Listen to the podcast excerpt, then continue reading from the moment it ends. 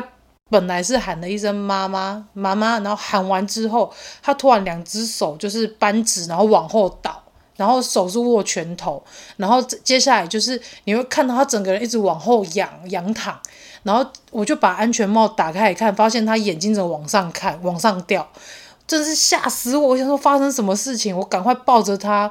然后一边往诊所冲，因为还好我们离诊所的距离没有很远，说立马冲回去，然后赶快跟护理师说，我小孩他好像发生什么事情。未来的外星孩子的地球母亲。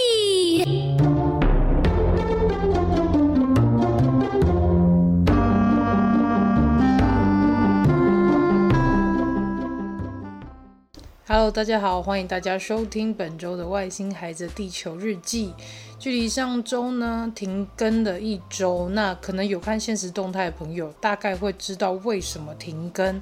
那停更的这一周到底发生了什么事情呢？其实也跟今天这一集要录的有非常大的一个原因跟部分。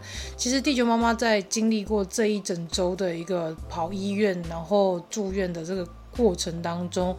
有发现到这件事情似乎是非常常见，而且是非常多小朋友可能都会经历到的，甚至是在父母遇到这小朋友遇到这种状况时候，我们会不知所措，甚至会觉得小孩子当下行为跟他的状态是非常可怕的。那今天呢，我邀请了地球爸爸来跟我聊聊有关于今天要讨论的主题，就是热经暖。那么欢迎地球爸爸。大家好，我是地球爸爸。是热痉挛哦，热痉挛不是热痉挛，哦，是热痉挛。哎，哦，其实上周住院啊，地球爸爸跟跟 Elton 两个人就是蛮也是疲劳奔波，会就是需要呢在家里跟医院往返，帮我们送一些就是日常用品跟备品的东西这样。那究竟为什么 Colin 会住院呢？也就是我们刚刚说的，因为他发生了一个。热痉挛的一个状态，所以就变成说要去住院去观察他之后是不是可能会再发作等等的。那究竟为什么他会有热痉挛这现象？主要是因为呢，他在上个礼拜二的时候，呃，他半夜晚上开始就人有点夯夯，有点发烧发烧，但是他的状态并不是到烧很高，可能大概三十七度、三十八度。左右这样，然后一直到半夜就发现他已经烧到三十九度到四十度，嗯，就是我们中间也给他呃大概四小时去给他一些退烧药水，然后让他体温能够降下来，甚至我们还去买了一个就是大的浴盆，让让他可以泡在那个温温水里面，可以让他进到啊，对，就是物理降温，对对对。所以其实在这边也是提供大家一个方法，如果小朋友他真的是烧。烧就是烧得蛮严重的，那除了是给退烧药之外，然后甚至是贴退热贴之外，还有一个方法就是让小孩在那个大概四十度左右的一个四十度左右吧，没有啦，还是跟体温比体温高一点点，要跟体温差不多的温水里，因为热是会传导的，嗯、会从高温往低温的传，所以我们必须泡在比比它。现在烧的温度低的水里，不要泡冷水哦，冷水烧更严重，冷水 让它更不舒服。就是泡差不多也是三十五、三十六度，就是我们体温的那种的水温底下，嗯，然后让热，它身体的热能传导到散到水里面去。哦，所以其实这个物理退烧的方法，大家也可以去尝试看看。那除了就是当天我们有给他退烧药水两个呃，那四个小时一次，那也一直有拿温度计去量，就发现他就是就算吃了退烧药水降，也是顶多降到三十八度，就是没有办法降到完全是退烧的状态。对。后来隔天早上就觉得状态不行，所以我们就直接带 Colin 去诊所，去诊所去看诊，然后去，因为他本身也有一点点就是感冒症状，再加上哥哥在前一天 Elton 前一天晚上吃完饭也有拉肚子，拉了大概两三次，所以我们就觉得好像是哪边不太对劲，所以想早上。哥哥 Elton 没有在腹泻之后呢，就是让他正常去学校上课。但是弟弟的状态，我们就直接带他去诊所。没有，应该这么想。哎、欸，你我我不是要你先带他去，带金童过去。嗯，对，让他先去看诊。对啊。然后我后面再带哥哥过去嘛。对。那在要在哥哥去之前呢，就接到妈妈的电话，说弟弟要痉挛了。嗯哼。然后，嗯、呃，医生要你，哎，医生帮你叫叫计程车，要你赶快先送去医院。对，因为医生那时候有开转诊单。对，然后要我们赶快送急诊，因为爸爸当下没有没有看到 Colin 他热痉挛状态，所以我要稍微跟大家形容一下那个状态是什么样子。说实在是非常非常可怕，就是大家如果听有看过像什么大法师啊那种。就是中邪那种样子，其实跟那个有点像。因为那天我记得我带 Colin 进去看完诊，然后医生因为发现他，即便看完诊，他还是有在三十九点五的高烧，所以他当下医生就决定说，那直接在诊所先塞一颗退烧药剂在他的那个就是直肠那边，就是直肠用那种退烧药剂，就塞屁股，塞啦，就是塞屁股，对对对。然后因为医生说塞屁股的状态其实是降温降最快的。所以他才会建议我们说，他都已经烧到三十九点五，那我们就直接给他用那个最快的方法，最快的方法让他可以赶快降温。那塞完了屁股之后呢，我们就要出去，我就带他走出去诊所，走大概不到五十公尺。他本来是喊了一声妈妈妈妈，然后喊完之后，他突然两只手就是扳指，然后往后倒。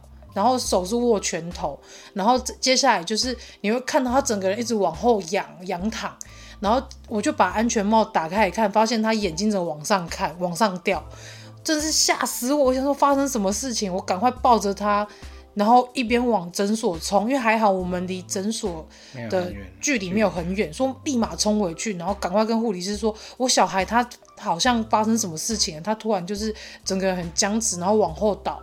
然后昏迷，快昏迷这样子，那怎么办？然后后来就是护理师就赶快冲进去叫医师出来看。那医师出来看之后呢，就要我们带带孩子进去到那个诊间旁边的那个有一个小床小床，对、嗯、对。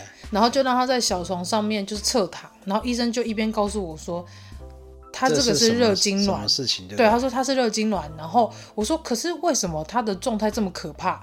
因为我记得当下，我把他口罩，我想说他会不会没办法呼吸，戴口罩，我就把口罩抓下来，他的嘴唇是翻黑，就整个变成黑紫色，嗯，所以整个状态你就会很惊吓，想说到底是发生什么事情，甚至你会当下一度有想说，完了完了，他是不是人就这样可能会走掉，或是他突然就就是。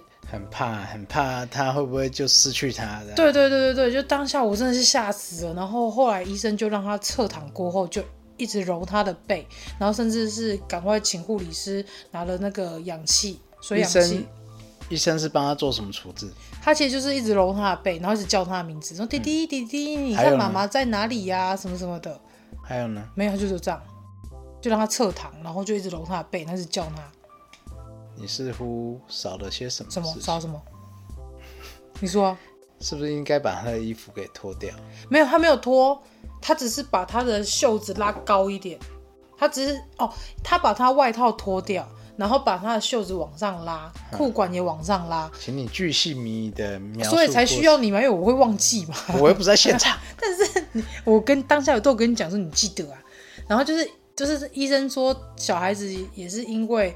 他已经烧高烧了，然后你还让他穿那么多衣服，等于说他身体已经没办法散热出去，但是你还加了很多可能会挡挡住他散热的的衣服或是裤子等等的，会造成他大脑整个是没有办法反应过来，CPU 烧掉了。对对对，所以他才会造成，有可能是因为造成那个因为这样而造成的热痉挛现象。嗯，对，所以后来医生就是有。有一边就是呼唤他嘛，就跟他说：“弟弟，弟弟，你看妈妈在哪里呀？哎，妈妈在哪里？赶找看看妈妈在哪里呀？”可是他当下在叫他的时候，我就发现 Colin 的眼睛还是一直持续是往上掉状态，然后他的身体还是一直往僵直的往后，他整个是往后仰，很用力的往后，很用力的往后仰，然后手是一样还是很僵僵直这样，然后大概在五分钟到快到十分钟左右。他就慢慢意识有恢复回来，因为当医生说，来弟弟，你要不要用那个，要不要用这个？他就拿氧气罩，然后他有开那个水氧，说你你要不要用这个？然后他他就发现他的手开始动，他就把那个推掉，然后医生就说哦，那这样就没事啊，他就代表他已经恢复到那个原本状态。就是他有使用吗？没有，因为他看到那个他就把它推掉，他不要。然后医生说啊，你不要，好，没关系，那我们把它收起来。然后就是后来他眼睛有慢慢就恢复到正常样子，就不是往上掉，然后他的身体也变变比较软一点，对，所以其实当下医生做这个处置，他一边有跟我讲说，呃，像热痉挛现象通常好发是在呃六个月左右的小朋友到五岁以下小朋友是最容易会发作的，嗯嗯嗯，对，然后因为我后来这边就是。呃，除了医生有讲，然后我有上网再找一些资料，再帮大家做一个补充。那其实热痉挛这个东西，它通通常呢会有百分之八十八左右会是在发烧二十四小时之内发生。对，那哦，这么说来，它好像不到二十四小时。对，然后就是有发生这样的现象，然后发生的当下呢，就是会有呃全身性的大发作的话，可能会有抽搐的现象，嗯，然后发作的时候两眼会往上掉，然后嘴唇发紫。牙关紧闭，跟口吐白沫，跟四肢一阵一阵的抽动，完全不省人事。嗯，对。那其实金童就是 Colin 的状况的话，他就是的确是有两眼往上掉，然后嘴唇发紫，咬牙关紧闭，因为他当下嘴巴是闭得很紧，咬得很紧那种。对。而且是有点突突的状况，好像是他快吐出来，可是他就是闭得超级紧，就是你没有办法去搬开他那一种。嗯、因为医生当下也有说，当小孩子他已经热痉挛的话，千万不要让他嘴巴里面有东西啊，因为他很有可能会，例如说他吐出来干嘛会呛到，然后也不要让他仰躺，要让他侧躺。如果他真的要吐出来了，他至少不会，他的食道不会被噎住，对。对，不会被噎噎住。啊，不会噎住。对，所以医生他就说，如果家长有遇到热痉挛的现象，小朋友热痉挛现象，切记第一点要先让他侧躺，嗯哼，然后再来就是让就是稍微揉他的背，让他可以比较舒服一点，然后记得不要在他嘴巴里面塞东西。嗯、对，医生那时候有再三警惕我这件事情。对，那后来我们就是在诊所他有比较好了之后，医生就说。嗯虽然热痉挛有，他说大热痉挛有分，有分单纯性的热痉挛跟就是会重复发作的。嗯、那医生是说，呃，通常五个月、五六个月左右小朋友到五岁以下小朋友，基本上都是单纯性的热痙攣。嗯、那除非呢是本身有一点像癫痫的那个基因状况，或甚至是说家里可能有比较严重的基因状况的话，那小朋友。嗯反复发作，这个就比较麻烦，对。但是医生那时候有告诉我说，如果只是单纯性的热痉挛，大概五岁过后就不会再发作。但是医生也有讲这件事情，单纯性的热痉挛通常好发也是来自于家庭的基因遗传，所以很有可能是家族里面有人曾经小时候发生过一样的事情。嗯哼，对。那后来就是呃。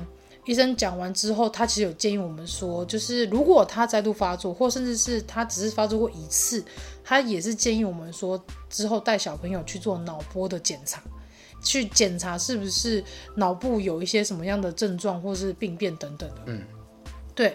那其实，在网络上这边还有医生上说的部分，其实也有说，就是热痉挛的那个发作，主要是因为脑波。就是会有呈现的一些异异常状况，嗯嗯，对。那通常呢，就是在一星期内异常脑波会消失，对。所以热痉挛如果小朋友要去进行脑波检查的话，会建议安排在发作后的一周或是十天之后。就是如果异常的脑波持续太久，就是他可能动不动会抽搐或干嘛的话，那可能以后会发展成癫痫。那我们什么时候要再带金童去做脑波检查？这件事情呢，我今天又再问了一次，因为我们今天回诊，嗯，我就去问了小儿科医师，就是我们主治医师，那时候住院主治医师，我再问了他一次，我就说，因为呃他已经有这样的经验过，就是有热痉挛经验过，嗯，那医生你。就是能不能帮我们安排做脑波的那个检查？因为我们住院那间医院，它本身也有做这件事情，嗯，就是他也有做脑波检查服务。那医生是跟我说，因为他二十四小时之内他只有发作过一次，所以他说他觉得不需要。那这情形就跟跟诊所医师说的是不一样，但是我们很信任那间诊所的意思，是因为。呃，连哥哥 Elton 在发生肠道叠的时候，也是他第一时间诊治出来。嗯，对。然后我们送到那间大型医院。嗯。那间大家知道我们住哪吗？嗯嗯嗯。我我是不知道该不该讲啊。哎，不要讲，不要讲，这会很有争议的。可是是。事实啊，好，如果大家想知道的话，私讯我们好不好？因为我觉得想知道哪一间大型医院，对，曾经，呃，第一次还误判，判，对，就明明就已经跟医师医师说，在那个小儿科那边，他已经百分之多少已经确定可能是肠套叠，因为他他在帮他照超音波的时候有扫到，嗯，对，因为他医师。那位小儿科医师经验非常丰富，嗯，然后医师就第一次来说，就是照了 X 光，然后还跟我们说啊，不会啊，那看起来像是那个便秘，通一通就好了，嗯，诶，这啊，可以请他们回顾我们哪一集？我们曾经有一集有讲过，好像是在讲那个。嗯，哥哥长套叠的地球爸爸来的那一集是吗？是那一集？对，你第一次就是上节目就是聊，哦、虽然那那次是 小孩哭了，所以我丢题目给你，然后你回答，那是你有讲，哦、对对对。所以如果大家想知道长套叠的这个部分的话，大家可以去回顾那一集。我在那时候有讲这间医院没有？大型医院没有，你没有说。对。还想知道的可以跟我们说，可以可以私信我们，我们会告诉你。嗯、呃，就连我也曾经一直一直被误判那个急性肠哎急性盲肠炎被误判成急性胃炎，嗯，然后不断的打止痛药，结果还是反复的发作，反复发作，至少两两年的时间反复发作。非常的困扰啊，因为连工作都没办法好好做。对，而且还是另外一间大型医院，我在出来。对，而且那时候是我上我在上班，我上班整个痛到痛到快昏厥。嗯哼。然后请主管帮我们叫那个救护车，嗯，然后送到附近的一间也是算大的医院。嗯。他本来要立马开刀。我觉得害怕，应该是很严重，所以才想说要立马开。而且我想说，在那边开刀离离你们，你们要过来的话，探病比较不方便，探病或陪病比较。光是走路从车站就要走十分钟，哇，好远。对，所以最后才选择近的，所以我还是回我就近回来这间大型医院来开刀。嗯，对，所以这次。金童又被这样子，我觉得不知道医师的专业有时候让我有点质疑。应应该是说这间医院给你的印象是不太好，不太好。对，但是其实我这次的印象我是觉得不错，因为这个医生蛮细心的，你有问他必答，而且他可以回答的非常详细，回答到你了解为止。因为就连我今天回诊的经验，我也觉得他他讲的东西是我懂的，然后只是说他当他在见他在说他二十四小时之内没有再发作这件事情，就不需要做脑波检查。他虽然讲这件事情，我当下有疑问吧，有疑问，因为我跟医生说真的不需要吗？医生是说以临床的来讲，其实是不需要的。他说这很明显就是单纯性的热痉挛。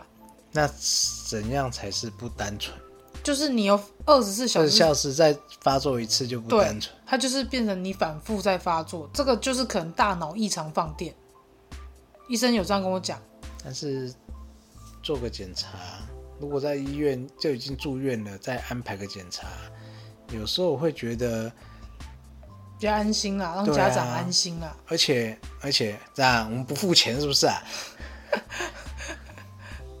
对不对？可能医生，我在想，医生可能也会觉得说，会不会他在思考说，会不会浪费医疗资源等等。可是如果，可能他觉得他的状况就是不需要。我的我的个性就是，我要确定真的完全没问题。我觉得不只有你啊，所有家长都会这样想，因为会觉得说，哎，这我就是要确定我小孩是没事，因为当下当你有看过小孩热痉挛的那个状态，你真的会吓死。不要说，这个真的太可怕。我其实听你，当你那个电话中跟我讲这件事情的时候，我立马去查，嗯，有关这这个的发生的资讯。对，我其实当下是很害怕，嗯，我也是很担心的。我我有他住院这段期间，我也很每天都是焦虑。地球爸爸非常焦虑，连小小阿姨都感受到，哎、欸，你老公很焦虑。当然啦、啊，哎、欸。一一个 活蹦乱跳的生命，虽然有时候很北吧，白目，对，连今天也是平安夜也是很白目，对，但是还觉得这就是他可爱的地方，嗯，他就是一个活蹦乱跳，在你生命中是一个已经是一个占有一席之地的的生命，然后有一天突然就抽离，从你的。灵魂里面抽离了，从你的生命抽离了，嗯，你不会觉得很不舒服吗？光是想想我就觉得我很不舒服。嗯，应该不是说不舒服，应该会觉得很难过，就是好像失去了什么一样。啊，所以，为什么医生不能帮我们检查？不知道，我觉得医生我我希望有希望有有专业的医师来。或是来替我们解释说，呃，不检查的原因，不要单纯只是说啊，你因为你二十四小时之内没有发生，所以就以后都不用检查。我觉得这很有可能是因为他们在学医医疗这个背景的时候，他们的教科书或者是有一些 paper 上面是有这样的呈现，所以他们是照着这样的规范来去走。例如说小朋友。好发作，二十四小时之内没有再发作，临床上面就是之后可能五岁过后就不会再发作，这种可能也是因为这样啊。所以他只是照着教科书在在判断病人的病情。嗯。那我如果是这样的话，我觉得很不 OK。但我觉得其实这样的医生也很多啊，因为他们每个人判断的方式跟做法是不一样。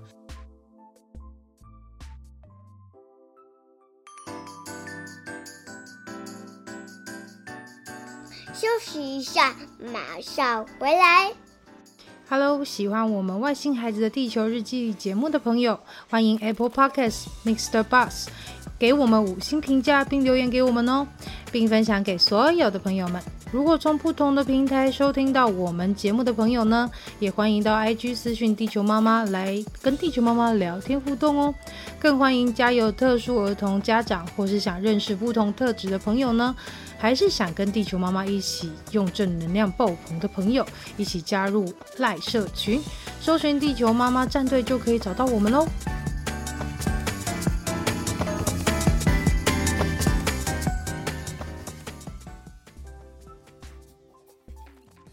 我觉得这是尊重啊，尊重每个医师的那个医疗方式。只是像我们诊所的。我们加医科诊所的那个医师，他就会比较谨慎，对。啊，他会告诉你说，就是小朋友可能有这样的状况，你之后可以怎么再做哪些检查，再去确定他是不是可能不至，反至少除去之后会再复发的机会，或是至少如果真的有抓到原因了，你知道以后你会知道怎么处理。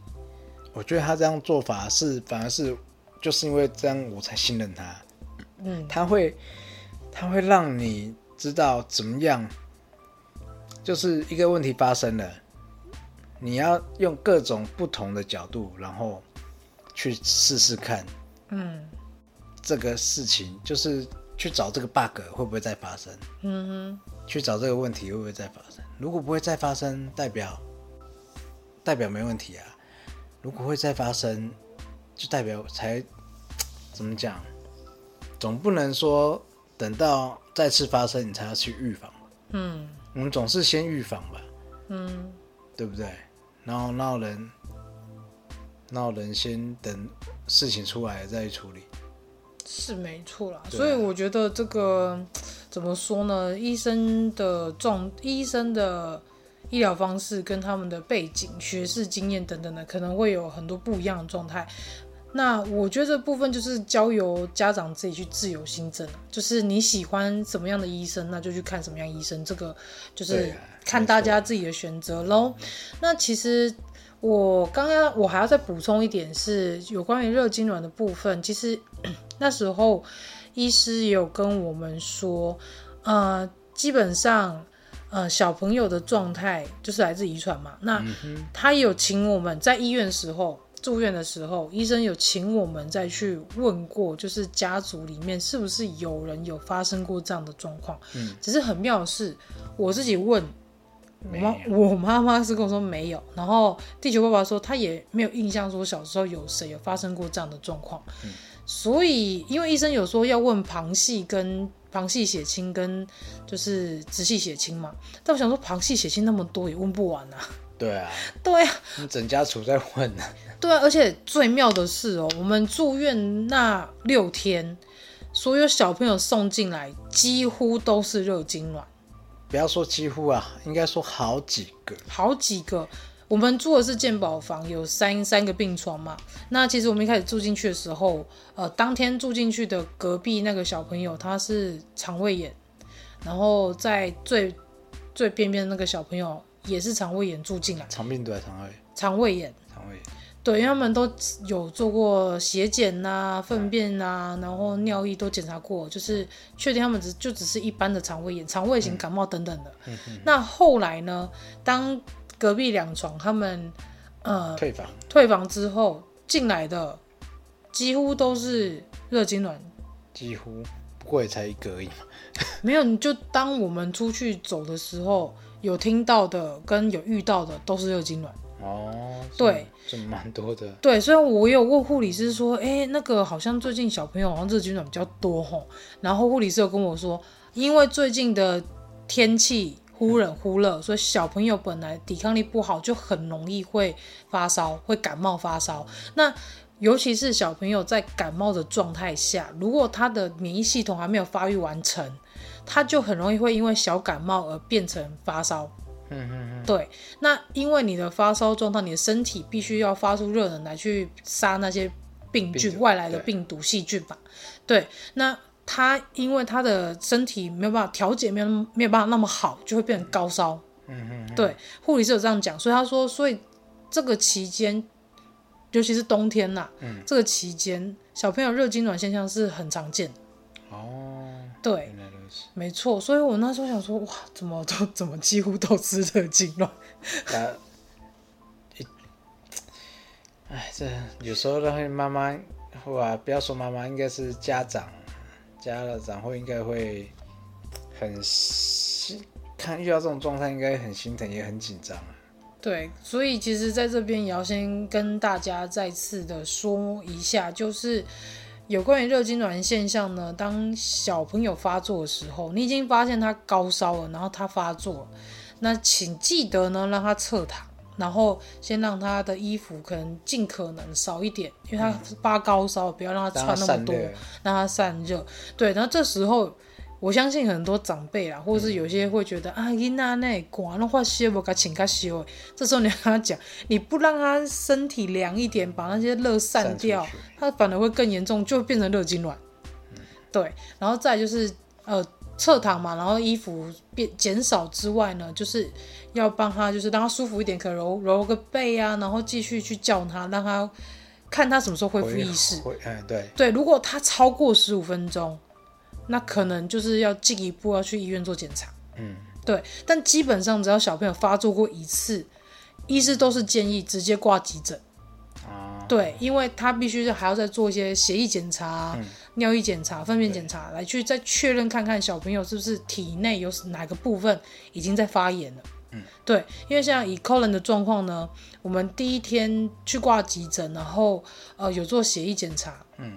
那血液检查检查出来是他的白血球跟一个好像是什么蛋白的指数比较高，那医生说这很明显就是身体的哪个部分已经是发炎状态。嗯，对。那那一天我们也有做 X 光，嗯，那医生因为看了转诊单，他他知道就是他是因为呃扁桃腺肿大发炎，所以这个原因然后发烧送进来。对，所以医生那时候有在在照 X 光，再去确认他的呼吸道有没有什么状况，或是肺部的状况。嗯、那也确定就是，呃，X 光上面显示出来是他上呼吸道的确有轻微的发炎，但不不就是不是很严重，不明显那一种。嗯、对，然后。后来呢，就是呃，医生就是看了血液报告，他说呃血白血球部分比较高嘛，那所以是可能是身体哪个部分发炎，那就是确定他这个部分是他的扁桃腺发炎所引起的高烧不退。那后来呢，因为我们住院到第二天、第三天的时候，他就开始一直在腹泻，因为他只要塞那个肛塞的那个退烧药剂，他就一定会腹泻。嗯，然后有时候呃一天可能大概。四五次，然后最高可能还有六次。嗯、那他拉出来便便又是偏黑的，偏绿黑色。嗯。那后后来呢，医生就是请我们再把那个粪便再拿去做检验。最后我们就会搞清楚，他身上不只有那个扁桃腺发炎状况，另外还有沙门氏菌感染。对，到底是怎么感染？不知道。对，你说怎么感染呢？我当时我跟医生说，哦。哥哥在那个弟弟送急诊的前一天，他当天晚上有腹泻三次。嗯，那医生就跟我说，那这个很有可能是哥哥在学校被可能环境啊，或者是被其他小朋友传染到的沙门氏菌的感染。嗯，那回来呢，带到带给弟弟。弟弟对，所以因为在哥哥身上，哥哥抵抗力比较好，因为他已经五岁了嘛，五岁多，嗯，所以他身体已经经历过一些就是。病毒的一些病毒码更新，对，所以他对，所以他的抵抗力比较好。那弟弟呢？因为他才两岁，两岁一个月，两岁两个月，他的他还没有办法，抵抗力还没那么好，所以在弟弟身上就变得很严重，然后在哥哥身上就会变得比较轻微，因为他当天拉三次，隔天就没事啊。对对，那我们我们今天回诊，其实医生有在跟我说，他说。Colin 的用药，他的那个抗生素那个药，他是用到第三期的，嗯、所以医生说，其实这个沙门氏菌的病毒是非常毒的，就是他感染到这个病毒是非常毒的，所以看哥哥多强大，对，所以我就要说，哥哥的免疫系统还真的真是好，哥哥真的是拉完就没事了，跟大人一样，拉完就没事。对啊，然后我说实在，小孩子住院，我觉得爸妈也蛮蛮辛苦了。如果说你说前几天他可能病恹恹的，那顶多就吃饱睡睡饱，吃吊点滴，他也不能干嘛。嗯。但是当他那个快，恢复的时候，在对他他精神跟他的病快恢复的时候，你真的会觉得很啊。很很想拔了，因为他会，你知道小朋友掉点滴，然后他他就会想要拔掉，或者是他就会一直起来跑来跑去，跳来跳去。嗯，那这时候很容易发生什么事呢？就是点滴的管线可能会掉。尤其是我跟哥哥去去探病的时候，哇，好兴奋，兴奋的不得了，疯狂的跑跑跳跳，反正就是他人已经很好很多了。那就有发生过一次，就是他不知道怎么搞的，搞到那个那个。点滴的那个管子，嗯，就是被扯开了，被扯开，被拉出来。然后那天我抱着他，我在抱他在躺在病床上，我想奇怪为什么我的脚凉凉的，然后有没有怎么湿湿的？然后一看说，哎，为什么枕头跟棉被有血？吓到我，然后我看他把手抬起来，脚凉凉的，因为那个点滴液漏出来。那为什么会在脚那边？因为他那时候他的管线应该是在我脚附近，他手是放垂放在他的脚上面，他就是靠近我的大腿，因为我是盘腿抱他。哦，对，然后后来我就说，哎呀，你怎么那个那个点滴的线怎么怎么扯开了？然后赶快去按那个紧急铃，然后跟护士说，啊，小朋友的点滴断掉，然后护士就过来看说。哦，那个是啊，小朋友很常会这样啊，那有时候压到干嘛就会扯开，没关系，我们换掉就好了。就是 他们好像很习惯。对，护护理师就是一副就是啊，这没什么啦。但是你知道家长很紧张，就看血都就往外冒，你不会紧张吗？然后说这个，我就觉得很有趣的是，当我们最旁边那一床的有一个小弟弟，他一岁左右。嗯、那这个弟弟呢，他虽然是他是梅将军感染住院。他他听说啦，他妈妈说他整个肺部跟他整个就是呼吸道全部都是梅将军的病毒，很可怕。他说他来来回回看诊看了一个月才好，啊，看了一个月还没好，然后所以才来挂急诊。可是啊，他不是挂急诊，他说他是直接来看诊，看诊完之后医生直接说让他们住院。对，可是他很妙是，他都没有发烧哦。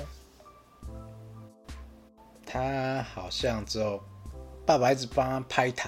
对，因为他整个肺部都是痰，然后那个痰里面充满着霉浆菌，然后不不吐出来的话，好像就一直在。他会积在里面，所以就是就会听到爸爸在帮他拍痰啊，然后一直带他去护理站去抽痰。哦、嗯，对，然后小孩崩溃的嘞。对，但是那个小孩当他就是呃没抽痰时候，活蹦乱跳。他光是手上点滴，大概我记得他住院住两天还是三天吧。我 光我听就知道他扯了三次了，因为你就是这样，你怎么又把线扯断了？爸爸很生气，妈妈很生气，然后因为再加上隔壁床又是他们自己的朋友，所以你就会一直听到。哦、对，他隔壁床刚好是自己的朋友。对，就是你就觉得哇天哪，隔壁好热闹。对，隔壁隔壁的妈妈。应该是隔哎妈妈第一天进来，嗯，然后第二天他朋友也进来，而且在同一间病房。对，真是世界上真是太无奇不有，太妙，对，真是太巧合。但是我说实在，隔壁床妈妈让我觉得很敬佩的是，她怀孕六个月，怀孕六个月，从另外一个可能车程大概十几二十分钟的地方，骑着机车带她的带她那个跟 Elton 年纪一样大的小朋友来这里，小男生，然后到大医院去。嗯挂急诊住院，然后那个弟弟他是因为他呃一开始是腹泻，然后后来发高烧，嗯、然后高烧就是不退，妈妈就觉得这样不行，就直接带他医院挂急诊。他是因为这样住院的，对，然后就觉得天哪，那妈妈好伟大啊！那怀孕六个月，肚子超级大，然后还要这样陪着小孩子住院，这样真的不容易，很不容易耶。然后其实我后来也想要跟大家分享的是，我跟 Colin 在医院里面住了这六天的一些观察，嗯，例如说我们会看到有些家长可能工作比较忙，所以可能会托付给，例如说婆婆啊，或者是呃自己的妈妈来去帮忙照顾孙子，嗯，但你就会觉得说，因为我记得我们住进去的第一天，最一开始旁边那一床的是一个阿嬷顾她的孙女，你进去的第一天，对，是一个阿妈顾她的孙女，那第二天我。第二天我，第二天他们就出院了，对，就没看到。可是那一天，呃，其实我进到病房的时候，我只有看到那个小女生，她旁边是完全没有人。啊，是啊。对，然后后来是隔了，呃，大概不知道我忘记多久，她阿妈才回来。然后有一次，有一次好像是护理师在查房的时候，我就有听到护理师说：“阿妈，你不能就是这样突然离开，嗯、你如果要离开，跟我们讲。”如果梅梅可能发生什么事的话，我们才知道要找谁。嗯，对。然后那个阿妈就很无奈的说：“啊，没办法啊，因为她爸爸妈妈都在工作啊，我有时候也要去买一些东西，或是回去再准备什么，所以呃不好意思啊，我就是就出去一下，然后准备东西再回来。”对。其实，嗯，我带带哥哥的时候，嗯，那时候他住院的时候，又发生。我我那时候是去。问那个护士，我现在需要下去帮他买点东西吃。嗯，那嗯，我可以离开吗？他说没关系，离开，我来顾他。护理师其实会会帮，愿意帮你去看一下小孩，嗯、但是你不要出去，一去就是一两个，个小时。对，不是让你出去玩的，是让你去买个东西吃，可以稍微休息一下。就是买个东西，你至少因为有时候知大家知道，家长带小孩，你是没办法那个随意行动的，因为你必须除除非你不爱你小孩，你你就管他，他要生要死。都随他的话，嗯、呃，你可以这样做。但是通常我们，但是我们的小孩，我们不可能丢着他，让他发生危险。就算是那时候哥哥，哥哥几时候也是是啊、呃，快五哎四岁，就今年年初的事啊，对啊，对，那他这个年纪的，我也不敢让他一个人放在那边。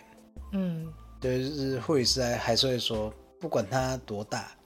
就旁边还是要对，还是要有人顾着。就算他想喜欢看那个卡通，你放卡通给他看，你就算你觉得他会乖乖的坐在那边也不行，一定要有人看着。你请护理师帮你看个十分钟都 OK，护理师都愿意。嗯，真的，因为疫情的关系啊，所以其实以前可能陪病还可以两三个人，对啊，就是，但因为疫情的关系，就只能一个家长就是陪同住院这样。没错，对，所以在这边也是要跟每个家长说，如果真的不幸去小朋友住院了，切记，如果你真的逼不得已，可能要出去买个东西、上个厕所等等的，还是请护理师来帮你看一下小朋友。对，而且无论他现在年纪多大，这件事情还是尽可能的，还是要有第三个人来去帮你看顾这个小孩会比较好，这样真的比较安全。嗯，对，因为你也不确定说小朋友可能下一秒可能玩点滴或干嘛的。对，你不确定，或者他他从床上跌下也是有可能。没错，对，所以这非常重要，这在这边也跟大家提醒一下。嗯哼，没错。那除了这个，呃，看到很多就是呃隔代的阿公阿妈来去帮忙带孙子、顾孙子之外呢，其实我也觉得比较心疼的是，其实爷爷奶奶年纪都很大，然后小朋友的状态，他们有时候可能要抱啊，要帮忙处理啊。说实在，体力也不好，对，体力负会上面负担会比较大，对，然后再来是那个病床又不好躺，就那个陪陪病的那个床又不好躺，所以其实对老人家来说是很辛苦。我是直接跟他睡在同一张床，因为我也是跟他直接一起睡。可是像像隔壁床那是那个小男生，他就是不要他妈妈跟他睡啊。为什么？他说妈妈肚子这么大会挤到我，我要爸爸陪我睡。那你就说我要爸爸陪我睡。超臭小怪，对，所以就是你也看到一个现在社会上比较大的问题，就是双薪家庭的状况下，如果小朋友遇到什么状况，你又没有后援的状态时，你真的只能拜托长辈来去帮忙。真的，对，但是有时候你一住院，你也不知道住多久，有时候可能一两天，有时候可能五六天，不一定。对啊，那对长辈的身心来说，其实也是蛮疲劳、蛮辛苦的，蛮煎熬的啦，因为。一次住，你看我们这样就几天，四五天了吧？六天啊？六天？六天？算六天了。嗯哼。那哥哥住几天？好像也是五六天吧。有那么久？我印象中也是五六天。是哦。嗯。哎，我跟他说，嗯，有那么久？好。有，这不是重点。那后来，因为我们倒数住院倒数后面两天，也是在外面遇到一个。阿妈，然后带孙女，然后也是热痉挛的状况下去住院。嗯、然后最妙的是，他跟 Colin 就那个小女生跟 Colin 只有差四天，嗯嗯就是出生只有差四天。对，然后那个阿妈就是也是很无奈说，说啊没办法啊，他爸爸妈妈在忙啊，啊我就只有我能来帮忙。嗯嗯对，然后你就看到那个阿妈就一直牵着小孙女的手，然后。拉着点滴，然后一直在医院那个病病床区、病房区那边走来走去。因为小朋友，你要让他就就算病恹恹，你要他待在床上，他也不可能待那么久，啊、他一定会想要出去玩或是看别的东西。对，所以你就看到那个阿妈就是。就是弯着腰，然后扶着那个小朋友，他走路也不是很稳，因为还在生病嘛。嗯嗯。然后你就看他弯着腰，然后在那边带小孩走来走去。那有时候他累了，他就抱着小孩坐在那个，就是边边还是会有一些休息区的椅子。嗯。然后我就听到那个阿妈说：“阿妈腰不行，阿妈腰很痛，我们休息一下好不好？”哦。就你听到这句话，你就觉得天哪，这还蛮心疼的。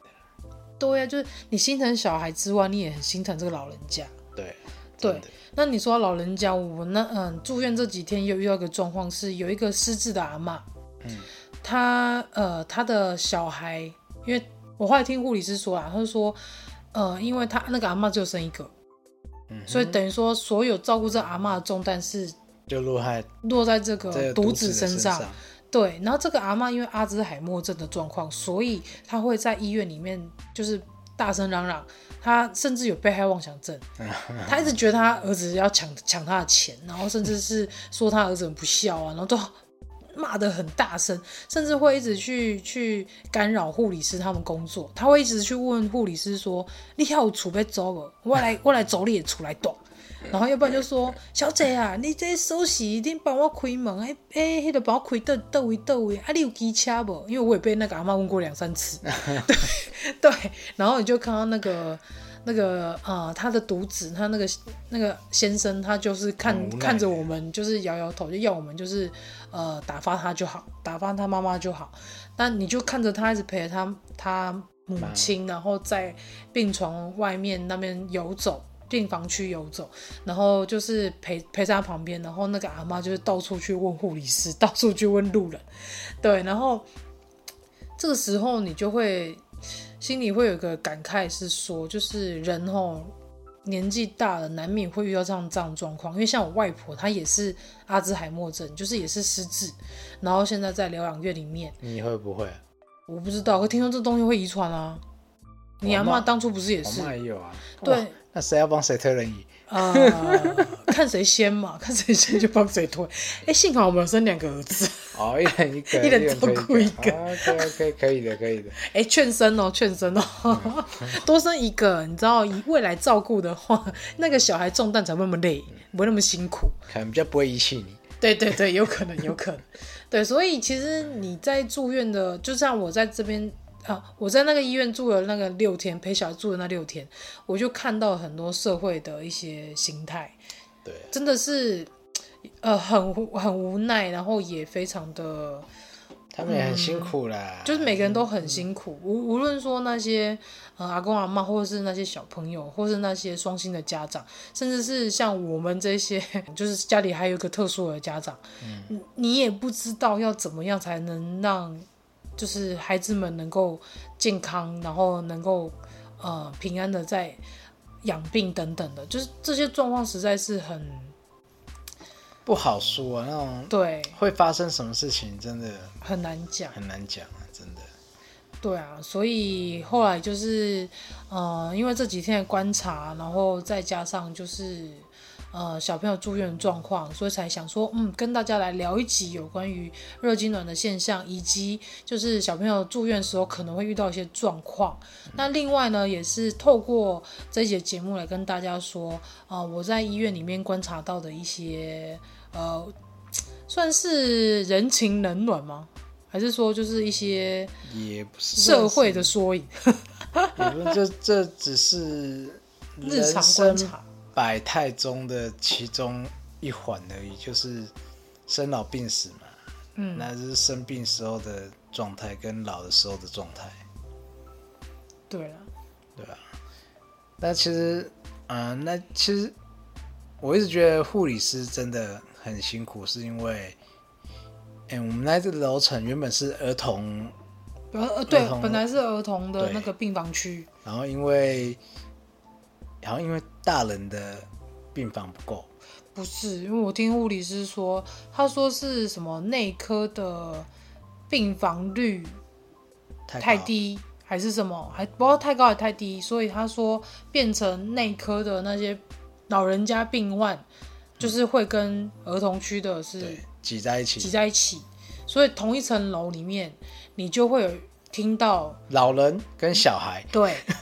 就只有老人跟小孩。对，然后我有，其实我那那几天有跟一个护理师聊天，因为住很久嘛，护理师都可以聊天。对，他就说他们其实都蛮，他们因为一开始是顾小孩嘛，他就说其实顾小孩比较轻松，然后再来是顾小孩比较喜庆，毕竟是新生命等等。可是他们看了，他们就感觉对他说小朋友很可爱、很疗愈。可是因为他们有一些老人家住进来之后，就是老人家状况比较多啊。然后他说他在，他也讲，他说老人家其实也比较可能随时都会走。对。然后好像听说你住我们住院第一天就有一个老人家在那边走掉。对，因为我们那时候听到广播，然后我们不懂什么意思，他就讲一个术语嘛。然后九幺幺吧？不是，不是他讲一个不知道六什么的。然后后来、哦、好像是六六六还还什么？哦六六六。对，然后后来就是隔壁丑妈妈就说，她出去看的时候看到那个万安推出去，万安的人上来啊。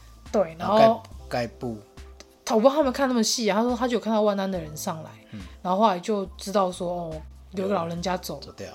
对，所以那天护理师就跟我们说，当那个原本的儿童病房区跟内科老人家混在一起的时候，他们其实是更累。哦，对啊，对啊。除了身体疲累之外，心也很累，很累，因为必须如果他们那些老人家，呃。无预警或突然的就离开的话，他们其实也是一种感觉啊，就是有人过，有人在在你面前这样子走掉，你你有血有泪，还是会有点。毕竟人嘛，对啊，人是肉做的。对啊，还是会有点 那种感觉，怎么讲？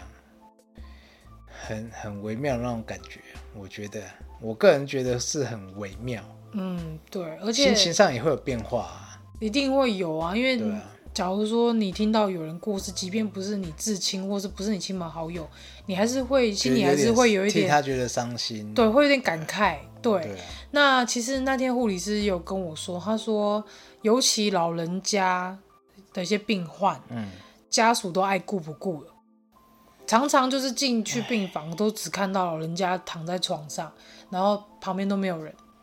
他说：“这也是一个社会缩影，就是，嗯、呃，当我们能老的时候，嗯，就是可能因为你年纪大了，然后你的身身体的动作不方便等等的，嗯、那可能会给孩子们造成一些麻烦。对，他们可能就比较不愿意去。”看顾这件事情，因为可能觉得很累啊，或者什么麻烦等等，或者说我还要请假什么。可是相对的，当你小孩生病的时候，你请假，你你还是得请假。对啊，你会觉得说，哇，我好不容易生出他，但如果他真的怎么了，我真的会非常的难过，非常痛心哎。那、嗯、我觉得这，可是你不觉得这件事情很很矛盾吗？如果一个是你的妈妈，一个是你的小孩，一个是你爸爸，一个是你的小孩，他都是你的至亲啊。所以护理师那那天有跟我聊到这这一点，然后我就一直在思考，对耶，为什么会这样？一样都是你的至亲，但是为什么两边的感受是不一样？一个是生出你的人，赋予你生命的人，一个是你赋予他生命的人。对，嗯，好像就是一个循环一样。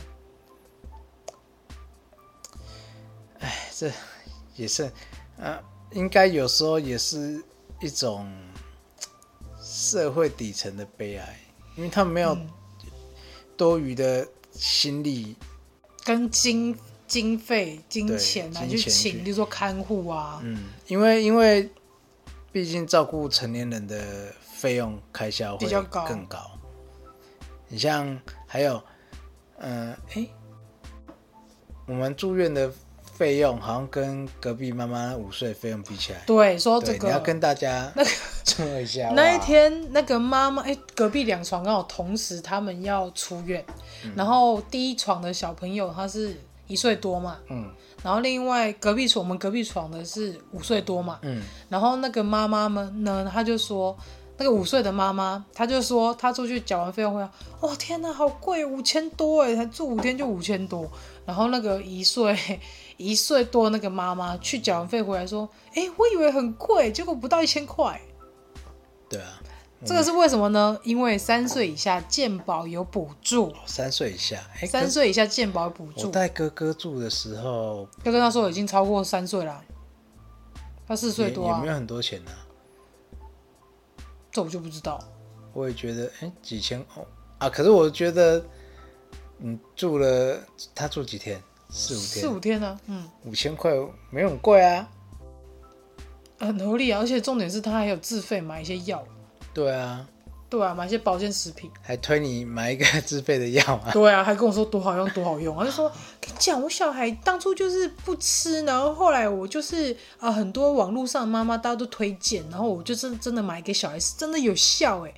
因为因为金童他就是那种不太爱吃东西，也不太爱喝水，整天想当神仙的小孩，就是已经从神仙下凡当人类，然后还是维持着神仙的习惯。对。不喝水哇，他不喜欢喝水，然后不喜欢吃东西，就他吃东西吃的很少，除非是有人跟他一起吃，他看到别人吃，他才想会跟着吃，然后他就舔个一两口，对，你就不要。今天你刚刚大家讲，今天平安夜，我们大家大家去买那个买甜甜圈，他怎么吃的？哦，他这个小孩真是，他把上面糖霜吃掉，然后底下那个就是面包面包的部分，他就不吃。对，是不是很气人？而且他吃过的，我目前还不还不能吃，因为医生说沙门氏菌大人也会被传染，所以医生说尽量呢，就是大人小孩东西这样分开。然后他说啊、呃，还有就是要注重手部清洁，然后帮他清理粪便，因为他是口，他是粪口传染，途径是粪口传染。但到底是怎么吃到那种东西的？我妈不知啊。他去挖哥哥的屁股来吃啊、哦？没有啦，他那一天应该是他有去抓哥哥的东西来吃。那哥哥哥手上怎么会有？哈？粪口传染？哥哥那意思就是说，要不就是从肛门。对啊。那要不就是嘴巴，就是口沫，就是例例如说你吃过东西，我在吃。他跟学校的同学、老师有说过，Alton 呢在学校看到。呃，送午餐嘛，或是送点心，嗯、看到喜欢吃的东西，如果别人不吃，他会问人家说：“你还要吗？” 然后他就会吃掉了。嗯，懂了吧？所以很有可能是因为这样。他怎么好像一种卡通人物啊？蜡笔小新嘛。对，就是因为这样啊，所以沙门氏杆菌是很有可能会传给大人的哦。嗯，所以。他甜甜圈把上面的甜的地方刻掉，然后留那个皮，不知道我们也不能吃，真的是很浪费。对，而且医生还跟我说，他那个沙门氏杆菌必须要拉到，他是病菌是要从体内从由粪便排出来。嗯，他说基本上要拉到完全干净要一个月。哇，医生说的。我们现在才几天，两个礼拜吧？对啊，还有两个礼拜。嗯，好吧。因为你知道，地球爸爸他是就是觉得说，吼，就是食物不能浪费，所以他有时候看小朋友没吃完的，他就觉得不要浪费，要吃掉。对，最近这样。最近他很痛苦，因为他看他浪费食物又不能吃掉。但是，但是我也在想，我平常都拉成这样子，那也有可能是沙门氏菌，你要不要去看拉检测一下？没有，我是我是那种肠燥症，好吧，不一样。你要胃食道逆流，对，谢谢你告诉大家。好了，我们这一集也差不多到这边结束了，嗯、所以就是这一集呢，就是一边跟大家讨论一下我们上周发生了什么事情，然后也跟大家科普一下热痉挛是什么，然后。